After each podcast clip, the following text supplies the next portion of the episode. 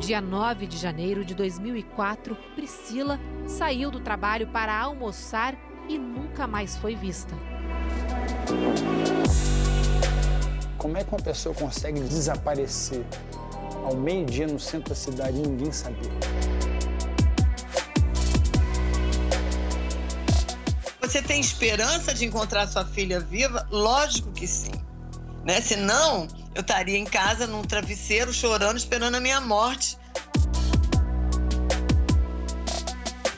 Não existe uma estrutura para a família que fica.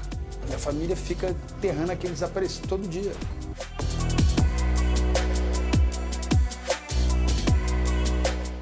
Só quem sabe essa dor é quem passa. Você pode imaginar, mas você não tem a noção do que é. Olá a todos e bem-vindos ao Sem Rastros. Eu sou a Luciana e aqui eu conto história de pessoas desaparecidas. Priscila Vieira Belfort nasceu em 5 de dezembro de 1974, filha de Jovita e José Marcos Belfort. Em 1977, Jovita e José tiveram mais um filho, Vitor Vieira Belfort. Imagino que vocês reconheçam o sobrenome e vocês estão certos. Priscila era a irmã mais velha do famoso lutador de MMA no Brasil e no mundo. E isso provavelmente afetou a popularidade do caso nas mídias, sendo hoje um dos casos mais famosos de desaparecimento brasileiro.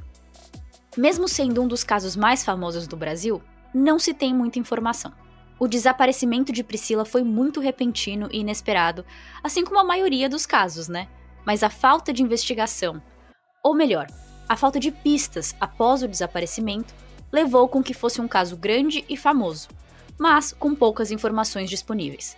Ou pelo menos informações públicas, porque nós sabemos que nem tudo é divulgado pelos detetives. Se hoje é possível eu estar aqui contando a história da Priscila em um episódio completo, com dados completos, é graças à mãe de Priscila, Jovita Belfort.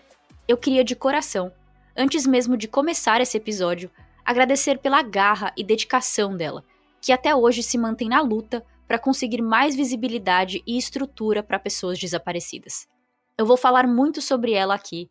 A grande maioria da história de Priscila vem de entrevistas de Jovita, então mais uma vez, eu agradeço a abertura dela de falar sobre isso tantas e tantas vezes e vocês logo vão entender o porquê essa mulher é um exemplo de força.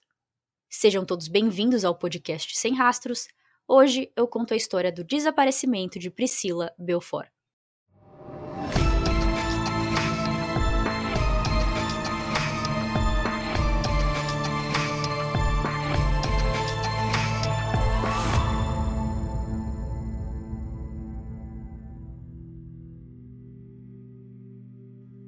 Como eu havia dito antes da musiquinha, Priscila era irmã de Vitor Belfort. E se você não sabe quem é, eu vou dar uma breve explicação antes de entrar no caso dela por inteiro. Nascido no dia da mentira, 1 de abril de 1977, Vitor começou a praticar esportes na infância. Ele começou no futebol, mas se interessou mesmo foi pelas lutas. Ele foi treinado por ninguém menos que Carlson Gracie, famosíssimo no meio das artes marciais. Carlson o levou para a Califórnia, o preparou e, com isso, Vitor foi o campeão mais jovem a ganhar um cinturão no UFC, com 19 anos, sendo concedido também o apelido de Fenômeno.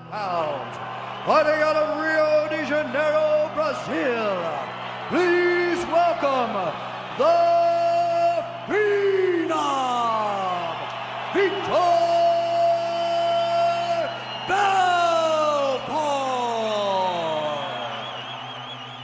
Em 2004, Vitor ganhou outro cinturão no UFC, em um confronto que durou apenas 49 segundos.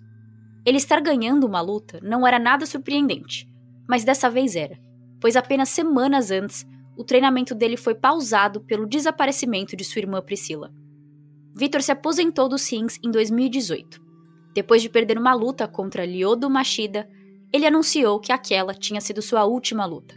No total, Vitor Belfort tem 41 lutas profissionais no currículo, com 26 vitórias e duas delas cinturões no UFC.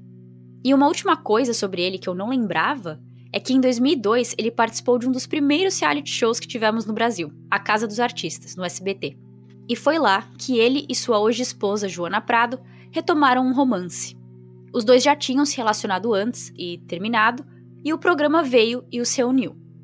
Além de eu ter esquecido que ele participou do programa, eu também não me toquei de primeira de quem era Joana Prado. E, gente, ela é a feiticeira.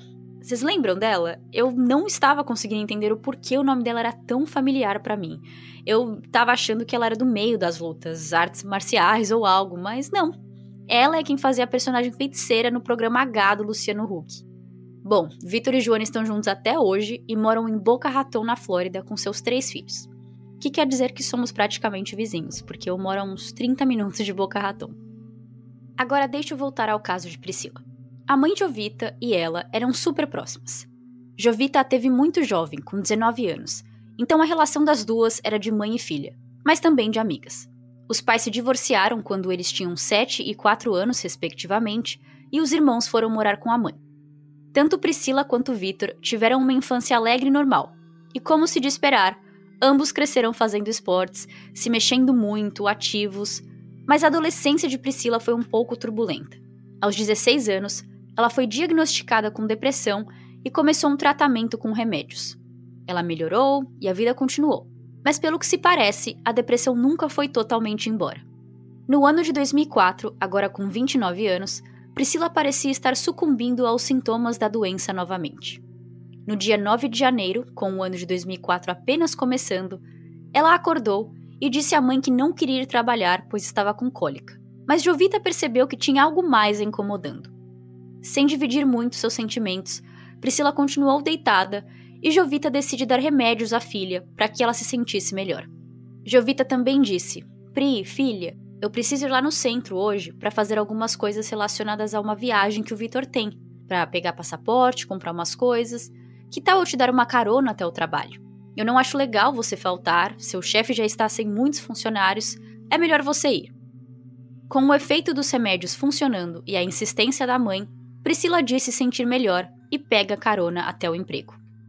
Priscila trabalhava na Secretaria Municipal de Esportes e Lazer, no centro do Rio de Janeiro. As duas saíram de casa e se dirigiram juntas até seu destino. Jovita tentou conversar com Priscila nessa curta viagem de carro, perguntando do namoro, mas Priscila não estava se abrindo ou respondendo muito bem.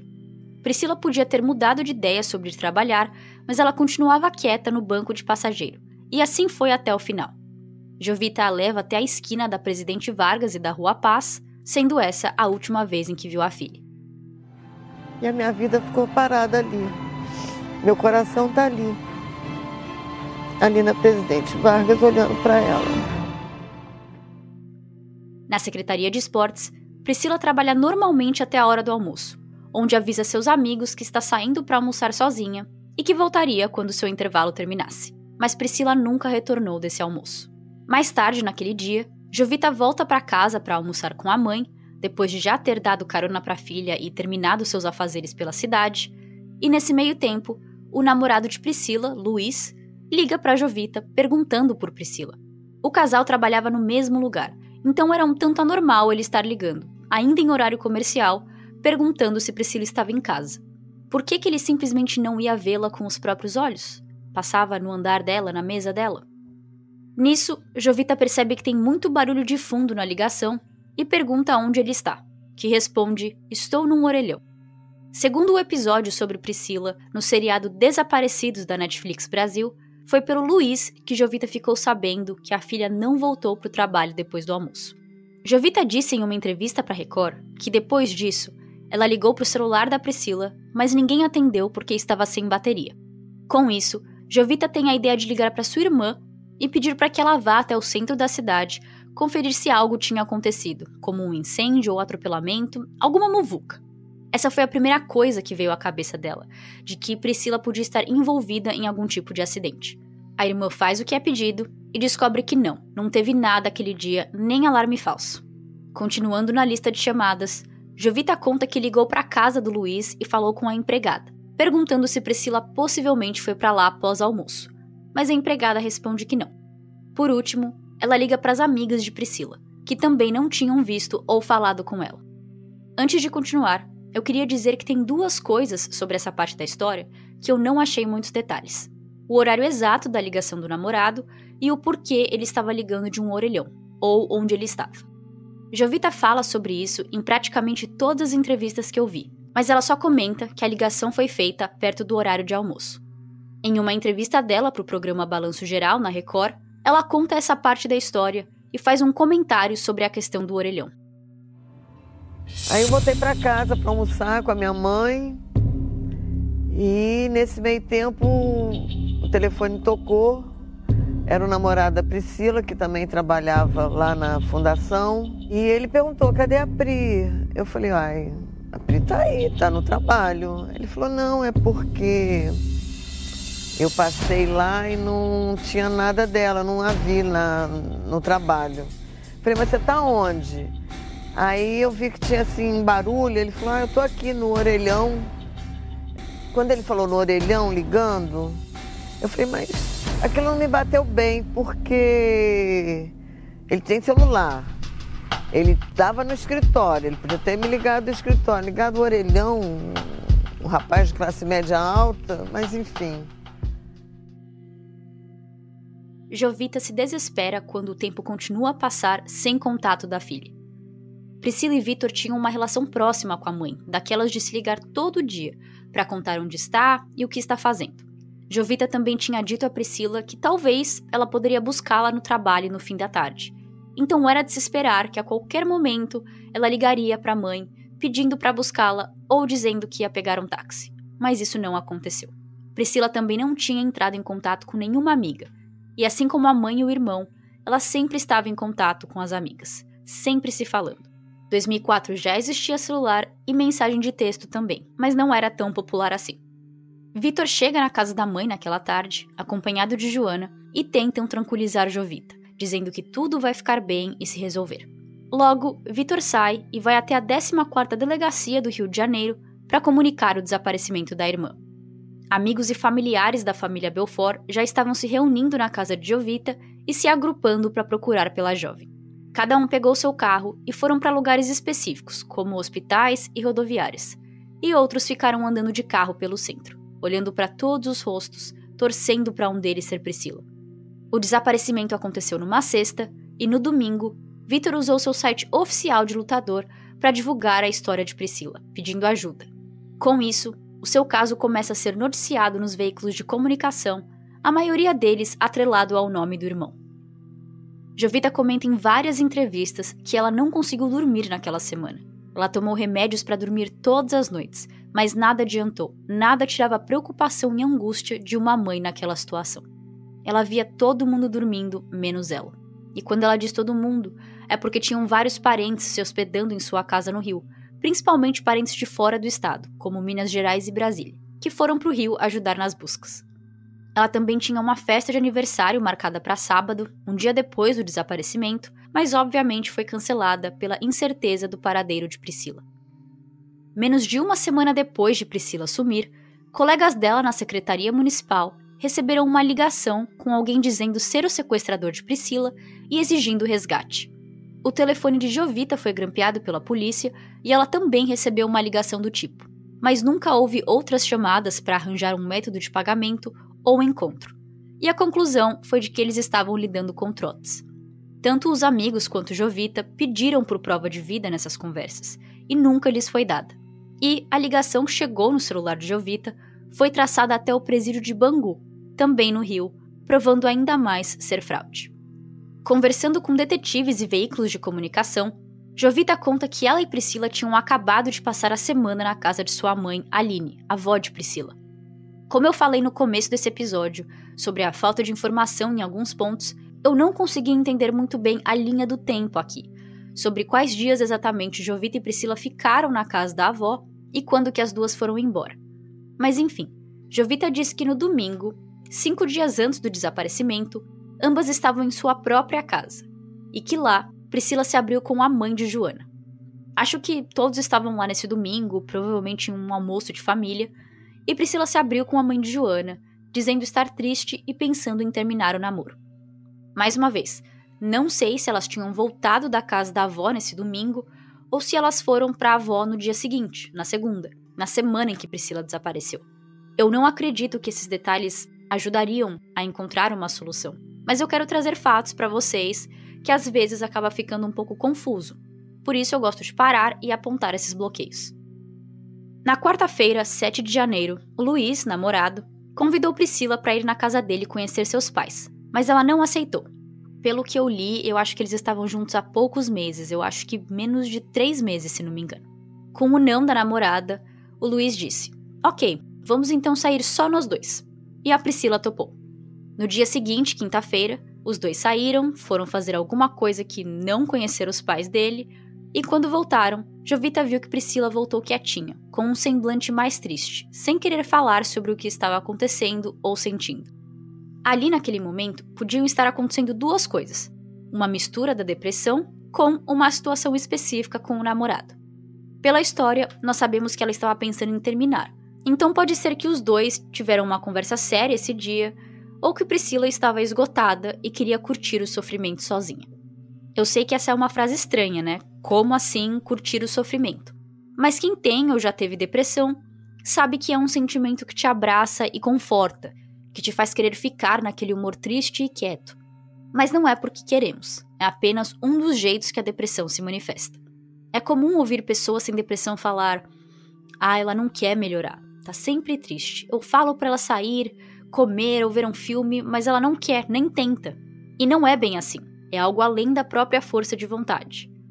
É considerado um transtorno de saúde mental e, às vezes, como no caso de Priscila, é necessário o uso de remédios para equilibrar os níveis de certos neurotransmissores no cérebro. E aos poucos, a pessoa melhora e possivelmente volta ao normal. Por Priscila ter tido depressão severa quando mais jovem e por ainda ter resquícios durante a vida adulta, uma das teorias foi de que ela teria fugido, que é um argumento levantado em praticamente todo caso de desaparecimento, e raramente é o que aconteceu. Eu entendo que os detetives precisam considerar todos os cenários, mas às vezes eu sinto que é um trabalho preguiçoso, porque é só cavar um pouco mais fundo, pesquisar um pouco mais sobre a vida de Priscila, conversar com sua família e amigos, e rapidamente você vê que não foi isso que aconteceu aqui, e em muitos outros casos. A maioria das pessoas não fogem de suas próprias vidas tão bruscamente e facilmente, com ênfase nessa palavra, porque fugir para nunca mais ser encontrada não é algo fácil. Devido à depressão, chegaram a falar na hipótese dela ter tido alguma confusão mental. Jovita disse que Priscila já teve alguns surtos de memória no passado, mas nada forte o bastante para fazer com que ela perdesse totalmente a memória ou a conexão com a realidade. Foi comentado também que Priscila nunca saía para almoçar sozinha. Ela costumava ir com os colegas de trabalho ou o namorado. E esse dia ela foi sozinha, um comportamento um tanto estranho para aqueles em sua volta. Segundo a Wikipédia, o bairro onde Priscila trabalhava, no centro do Rio, era um bairro perigoso, com vários sequestros acontecendo na área naquela época. Não se tem nenhuma prova de que isso aconteceu, mas é considerado uma possibilidade. E até hoje, quem cuida do caso de Priscila é a Divisão Anti-Sequestro, que é um braço do Departamento de Homicídios. Em junho de 2007, três anos desde o ocorrido, o caso de Priscila foi transmitido num programa não mais existente, o Linha Direta. Esse programa foi transmitido na Globo de 1999 até 2007, então imagino que a maioria dos ouvintes cresceu assistindo ou se escondendo debaixo do cobertor por causa dele. É que Linha Direta era um programa que contava história de casos não solucionados, com a intenção do público assistir, se interessar e entrar em contato com a polícia se soubesse de informações importantes. No episódio de Priscila, eles contam sua história e a produção tenta entrar em contato com o namorado dela. Luiz não quis participar, mas mandou o seguinte recado: O namorado e a mãe de Priscila têm opiniões diferentes. Para ele, Priscila fugiu. Jovida discorda. Ela acha que a filha não tinha nenhum motivo para isso. Eu acho que realmente ela foi para algum lugar com as próprias pernas se ela entrou numa furada ou se ela está escondida, eu não sei. Mas eu, eu acredito que, que ela tomou a decisão dela naquele momento. Ele é o único que, na época, e acho eu que até hoje, acredita que ela se foi por decisão própria e não por atividades criminais de terceiros. Ainda no programa, Jovita diz que naquela sexta-feira em que Priscila sumiu, caía o salário dela. E o dinheiro nunca foi usado ou sacado de sua conta, desbancando essa fala do namorado. Em agosto do mesmo ano, 2007, menos de dois meses depois do caso ser transmitido no Linha Direta, Elaine Paiva, uma mulher de 27 anos, apareceu na polícia dizendo estar sendo ameaçada de morte e querendo confessar sobre um crime no qual estava envolvida: o assassinato de Priscila Belfort. Ela contou que fazia parte de uma quadrilha que sequestrou, estuprou, matou, esquartejou e queimou o corpo de Priscila, por causa de uma dívida de drogas que o namorado dela tinha de 9 mil reais. Sua história é que Priscila e o namorado deviam dinheiro a um outro casal que conhecia um traficante preso no Bangu, o Nilson da Silva, conhecido como Pagodeiro. Vendo que essa dívida não estava sendo paga, esse casal pediu ao Nilson que fizesse uma pressão em Priscila e Luiz. De dentro da prisão, ele ligou para Elaine pela primeira vez em outubro de 2003 e disse que se ela fizesse parte do sequestro, ela ganharia R$ 1.500. O complexo penitenciário de Bangu é o mesmo que aparece antes, como um dos lugares que fez trote. Então, até aqui, com ressalvas, a história parece ter um fundo de verdade. Em janeiro, no dia 9, Priscila teria sido sequestrada e levada para a favela no Morro da Providência. Depois de três meses lá e de passar por dois cativeiros, ela teria sido assassinada, pois a pressão não deu certo e o namorado de Priscila não iria pagar a dívida. Essa parte é confusa, mas pelo que Elaine conta, o traficante de dentro da prisão ligou para os outros envolvidos aqui fora, que eram em torno de 10 pessoas, e disse: Não vai ter mais pagamento, façam o que quiserem com a moça. Os sequestradores ficaram com medo de soltar Priscila, pois ela já tinha visto o rosto de todos, e por isso decidiram matá-la com um tiro na cabeça e três no peito, sendo que Elaine cometeu um dos disparos. Com a história de Elaine sendo divulgada na TV e em todos os jornais e revistas possíveis, um homem chamado Adacir Bernardo apareceu, dizendo que entre o final dos anos 2004 e 2005, ele comprou um crânio de um homem que disse ter encontrado esse crânio abandonado em uma fazenda em São Gonçalo, também no Rio. Adacir fazia parte de um grupo de motoqueiros e eles usavam ossos para enfeitar suas motos e dar aquela temática dark ao grupo de bad boys. Ele disse que o crânio tinha um pequeno buraco, parecido com um de tiro, e que quando chegou em casa, sua mulher não aceitou ter aquilo lá, no meio de seus móveis e decoração. E Adacir jogou o crânio fora no lixo. Elaine também deu o endereço de um sítio em São Gonçalo, e lá foram encontrados ossos, um pedaço de uma camisa e um pé de uma sandália feminina. Na mesma época em que Elaine apareceu para confessar e, consequentemente, ser presa, outros dois envolvidos também foram presos. Aí, em julho de 2013, um outro suspeito, chamado Leonardo, foi preso, também pelo envolvimento com o rapto e assassinato de Priscila em 2004. Ele estava foragido desde fevereiro daquele mesmo ano, depois de fugir da prisão com mais 31 detentos por um túnel na tubulação do esgoto.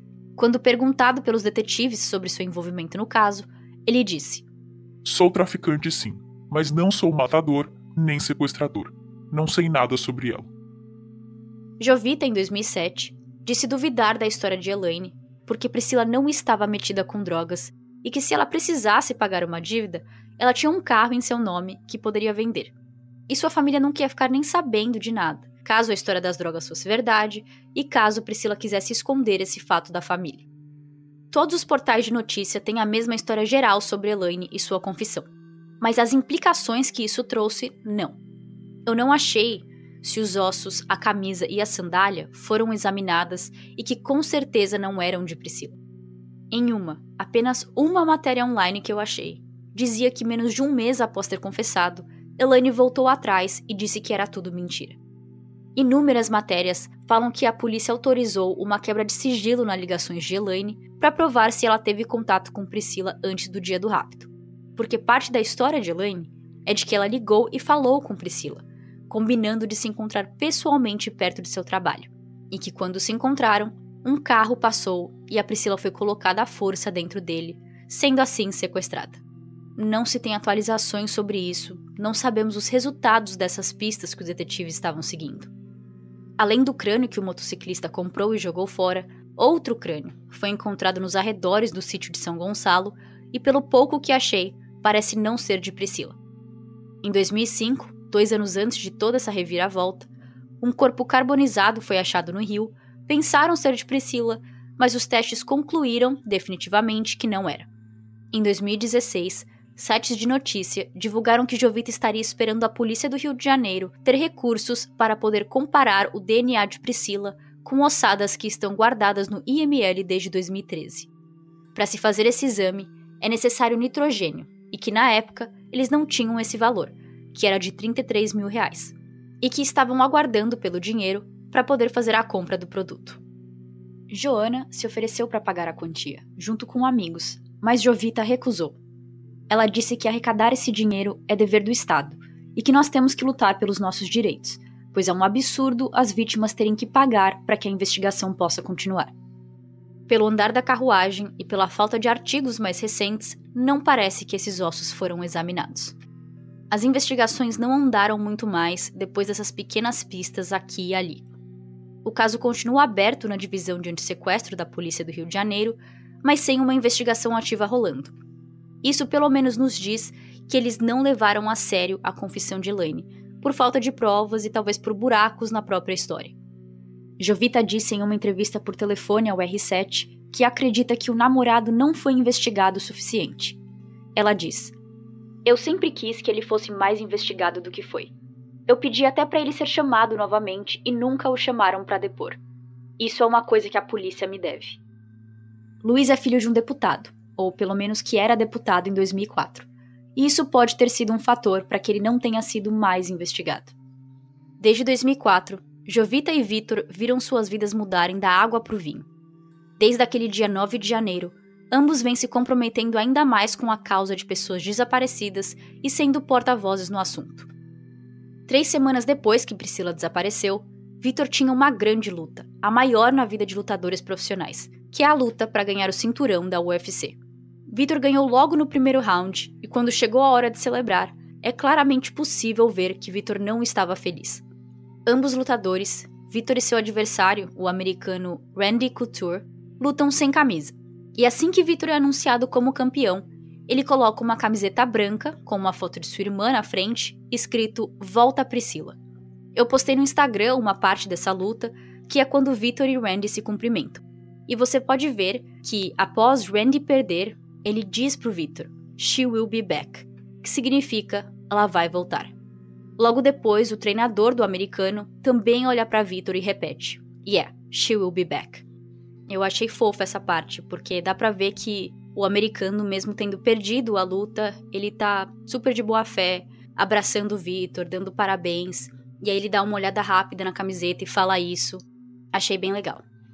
Em 2012, Victor lançou o livro Lições de Garra, Fé e Sucesso. E em um trecho sobre Priscila, ele escreve: Segundo a linha de investigação mais coerente apresentada pela polícia, houve um sequestro relâmpago e Priscila foi levada para dentro de uma favela, para uma boca de fumo.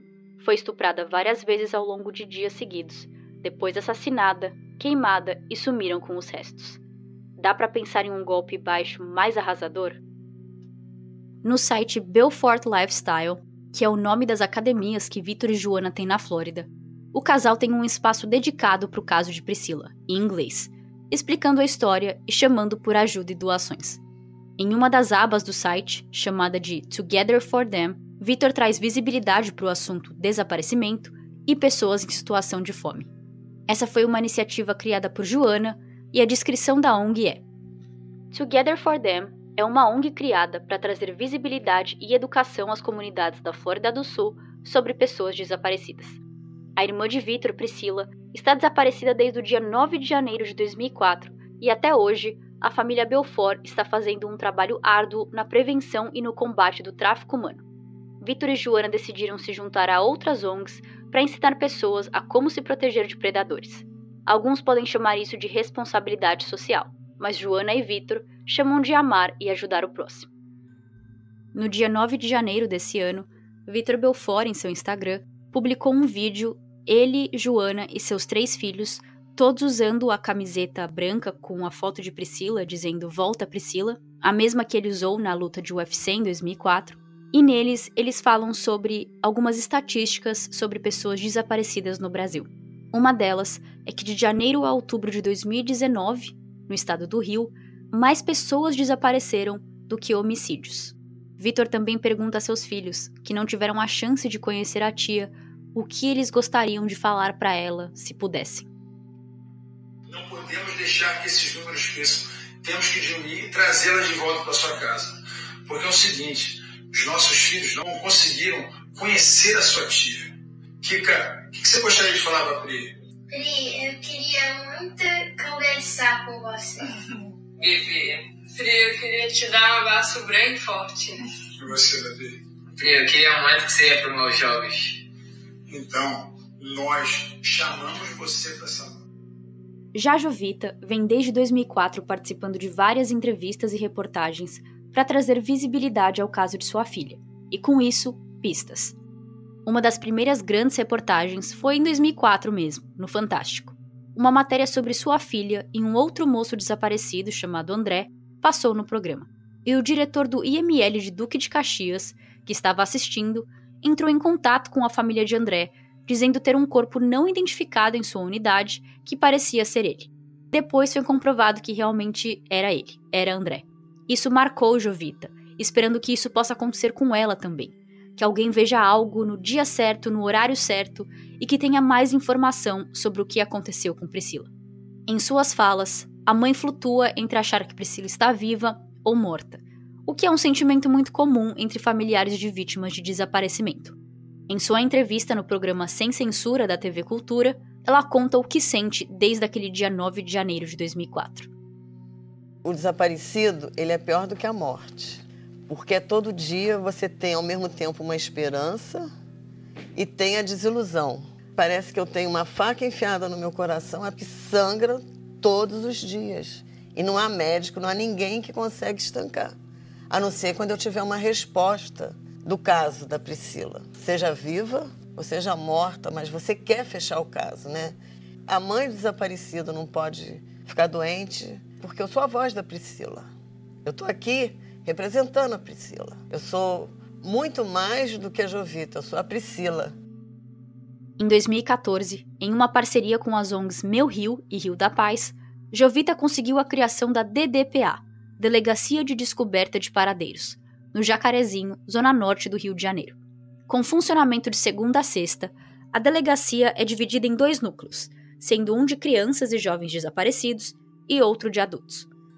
Para criar essa delegacia, Jovita fez uma petição onde conseguiu muitas assinaturas, chamando a atenção das pessoas certas e conseguindo com que a ideia de uma delegacia especializada fosse levada a sério. A atual delegada titular da DDPA, Ellen Souto, disse que viajou para outros estados, como Minas Gerais e São Paulo, a fim de visitar essas delegacias que já existiam e trazer ideias para serem implementadas no Rio. Segundo dados coletados pela DDPA, 400 pessoas somem por mês no estado do Rio de Janeiro, sendo essas 30 a 40% crianças e adolescentes. Dos casos que são investigados pela DDPA, entre 80 e 90% são solucionados anualmente. O Ministério Público deduz que 200 mil pessoas desaparecem por ano no Brasil. Nosso país não tem muitos dados e estatísticas sobre pessoas desaparecidas, porque, infelizmente, não temos um cadastro unificado ou um departamento que cuide apenas disso. Então, ONGs e órgãos independentes acabam tendo esse trabalho. Segundo o podcast Bu e Outras Coisas sobre esse caso de Priscila, só existem oito delegacias especializadas em casos de desaparecimento no Brasil.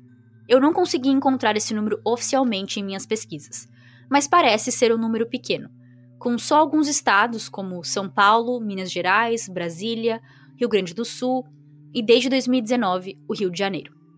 O Bu e outras coisas trouxe vários dados legais e importantes para o assunto desaparecimento. E um no qual eu já sabia, pois já comentei sobre isso no caso de Ethan Pates, é que no Brasil nós não temos um cadastro unificado para pessoas desaparecidas. Mas a parte que me fez ficar ainda mais frustrada foi em como elas compararam isso.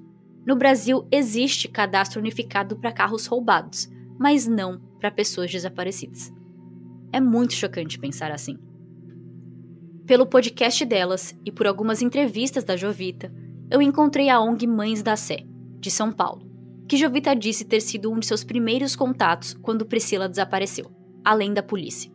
Foi nessa ONG que ela conheceu a fundadora, Ivanise, que também tem uma filha desaparecida há 26 anos, depois de ir numa festa de aniversário. Junto com a Microsoft, as mães da Sé lançou um aplicativo chamado Family Faces, que usa o reconhecimento facial para procurar por pessoas desaparecidas. Usuários tiram fotos de rostos de pessoas, postam no app e, usando inteligência artificial, o software checa se algum rosto é similar ao de pessoas que sumiram. Você também pode colocar alguém específico. Então, por exemplo, se você vê uma pessoa na rua que se parece com alguém que você saiba estar desaparecido, você pode tirar uma foto, fazer upload e emitir um alerta dizendo de qual caso especificamente você está falando. Algo parecido aconteceu no caso de Priscila, mas sem o uso do aplicativo e sim pelas redes sociais. Uma mulher com traços similares ao de Priscila foi vista andando em Cotia, e alguém postou no Facebook e Instagram, chegando até Jovita e Vitor. A polícia investigou, mas não era Priscila. Desde 2004, seis mulheres já foram conectadas como talvez sendo Priscila e nenhuma era. Mesmo assim, Jovita diz ficar feliz quando isso acontece. Primeiro, porque significa que as pessoas lembram de sua filha e de seu caso. E segundo, que mesmo não conseguindo uma resolução para ela mesma, essas mulheres estão sendo reunidas com suas famílias. Então Jovita vê isso como um legado de Priscila, ajudar, mesmo que não seja em seu próprio caso. Em 2019, foi criada a Coordenadoria de Desaparecidos, vinculada à Secretaria de Desenvolvimento Social e Direitos Humanos do Rio de Janeiro. E Jovita foi convidada a comandar essa nova área da secretaria, pela sua ininterrupta luta e interesse por melhoras em casos de desaparecimento. A secretária de Desenvolvimento Social e de Direitos Humanos do Rio, Fabiana Bentes, disse: Vamos lutar por um cadastro único e pela criação do Alerta PRI, que será semelhante ao alerta Amber dos Estados Unidos, que avisa quando uma pessoa some e divulga seus dados. A coordenação dará ferramentas para que as políticas públicas possam se estender pelos governos seguintes. Também em 2019, Jovita alcançou mais um marco, sendo chamada pela ministra da Família, Damares Alves, para ser a superintendente de prevenção e enfrentamento ao desaparecimento de pessoas e ampliação do acesso à documentação básica. Então, nós temos Jovita à frente da Coordenadoria de Desaparecidos no Rio, a nível estadual, e agora a nível nacional. Com esse novo cargo, no ano de 2021, há alguns meses atrás apenas, Jovita se encontrou com os familiares dos meninos desaparecidos em Belfort Roxo, em dezembro de 2020, mostrando-se comprometida a ajudar no caso, que até hoje encontra-se sem solução. Sobre o alerta PRI, mencionado há pouco, foi inaugurado esse ano em março.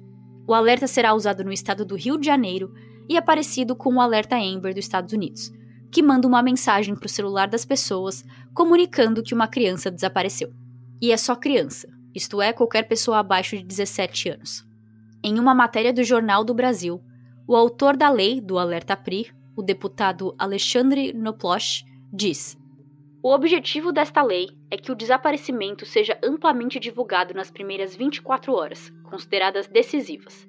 Logo que o registro for feito na delegacia, a população deverá receber, em seus celulares, mensagens com todas as informações, como nome e local onde as crianças e adolescentes foram vistos pela última vez. Precisamos proteger nossas crianças. Com isso, o Brasil fica sendo o 19º país a aderir a um sistema similar ao Amber Alert, mesmo que só no estado do Rio por enquanto. Se tudo isso não fosse o bastante para o currículo de Jovita, sua garra, em parceria com tantas outras pessoas empenhadas, conseguiram mais um grande feito para o Rio de Janeiro. Agorinha, em junho desse ano, foi feita uma campanha nacional de coleta de DNA de familiares de pessoas desaparecidas. E o Rio foi o estado com a maior adesão, com 508 DNAs coletados. A intenção com essa campanha é colocar os materiais coletados em um banco de dados e comparar com DNAs já existentes de corpos e ossos encontrados ao longo dos anos. Com sua decisão de acordar todo dia e enfrentar a dor de se ter uma filha desaparecida, Jovita transformou seu luto em luta e vem colocando o Rio de Janeiro como exemplo sobre o que se fazer em caso de desaparecimento. Ela continua à espera de uma solução para o caso de sua filha e, mesmo sem ajuda direta da polícia, ela nunca vai parar de procurar. Em uma entrevista ao R7, o repórter pergunta a Jovita como ela gostaria que terminasse essa história, e ela diz torcer para que um dia os porteiros de seu prédio toquem um interfone e digam que tem uma encomenda especial, que seria Priscila. Ela termina falando: Daria tudo para escutar ela me chamando de novo.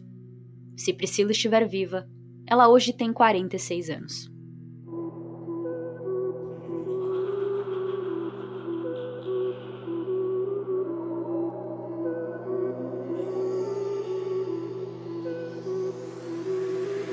Eu já vi casos de pessoas depois de 30 anos. E a família teve essa sorte maravilhosa da filha voltar ainda com o neto. Como é que uma pessoa consegue conviver com o desaparecimento da minha irmã sabendo que ela tem a informação, que ela sabe onde ele está, que ela é conivente? Em todas as civilizações você tem um ritual para o seu morto. Então eu falo, a gente não faz parte nem dos vivos nem dos mortos. O que, que é esse choro, então, do Vitor? Saudade? É a saudade, mas também a aceitar que a gente está desse jeito.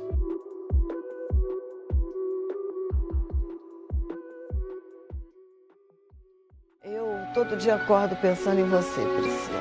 Todos os santos dias eu te dou bom dia, eu te dou boa tarde, eu te dou boa noite. Eu conto, às vezes, o que eu faço, o que eu não faço, minha dificuldade. Eu gostaria tanto que você estivesse em algum lugar que você pudesse estar me vendo. Eu peço força a Deus, porque eu não tenho essa força. Se não fosse Deus, eu não estaria aqui para falar.